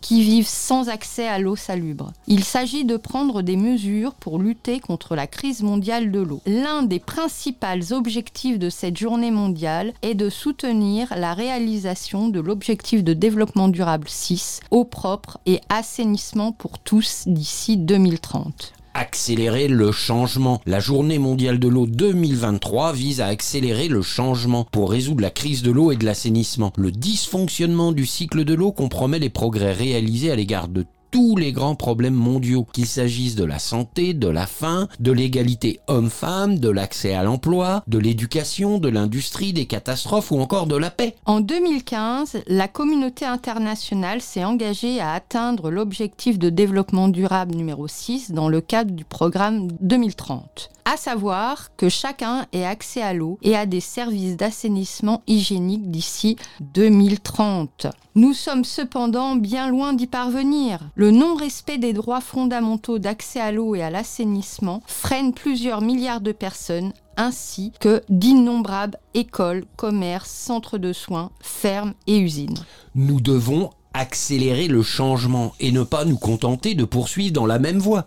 Les gouvernements, bien sûr, doivent travailler en moyenne 4 fois plus vite, là, pour atteindre euh, ce fameux objectif numéro 6 dans les délais. Mais ils ne peuvent pas y parvenir tout seuls. L'eau nous concerne tous, c'est pourquoi nous avons besoin de l'aide de chacun d'entre nous. Saperlipopette, que le grand cric me croque, que voilà grâce à toi Juliette, un printemps qui démarre sur les chapeaux de roue.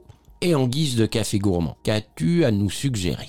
Eh bien, puisque nous sommes définitivement mouillés jusqu'au cou, que ce soit dans notre enquête au fil de la rille ou encore à l'occasion de cette journée du 22 mars, une initiative a cheminé d'ici le 7 avril 2023 au cœur de cette exposition consacrée à l'eau que propose le centre d'activité nautique de Ouistreham, Rivabella, et qui présente une sélection de 20 photographies en grand format réalisé par Yann Arthus Bertrand et autres photographes tels que Philippe Plisson. Je précise aussi que les visuels sont accompagnés de courts textes pédagogiques qui invitent à porter un regard éclairé sur l'eau, ses utilisations et sa préservation en tant que ressource vitale, tant sur le plan écologique que géographique, historique, social ou économique. Des fiches pédagogiques pour approfondir toutes ces thématiques sont également mises à votre disposition, cher public.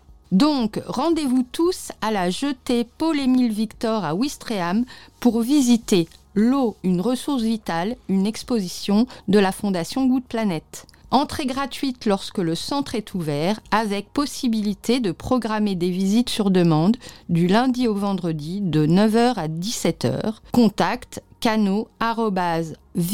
cano-ville-wistream.fr jusqu'au 7 avril prochain. Waouh Alors, si je résume bien, deux dates bucoliques pour soit compter Fleurette le 22 mars auprès de Tétis, Ondine et autres naïades, soit pour batifoler gaiement dans la mousse l'humus tout en devisant au cœur de l'assemblée des Ents en ce 21 mars et dans une sorte d'épiphanie printanière, déambuler le long de la côte fleurie pour se rendre au centre nautique de Ouistreham qui héberge jusqu'au 7 avril prochain l'exposition L'eau, une ressource vitale de la fondation Good Planet. Bon, eh bien, je crois que voilà à nouveau un programme fort joliment troussé pour égayer de bien belles manières les semaines à venir. Alors, ma nénette carbure CO2, c'est terminé pour aujourd'hui. Nous vous souhaitons de passer une agréable semaine à l'écoute de Collective Radio et nous vous donnons rendez-vous pour notre prochaine émission le lundi 24 avril à 19h. Au revoir Dédé. À bientôt Juliette. Et n'oubliez surtout pas qu'au banquet des emmerdes, nous n'en sommes qu'à l'apéro. Alors, comme Zaouki, soyez vivants d'abord.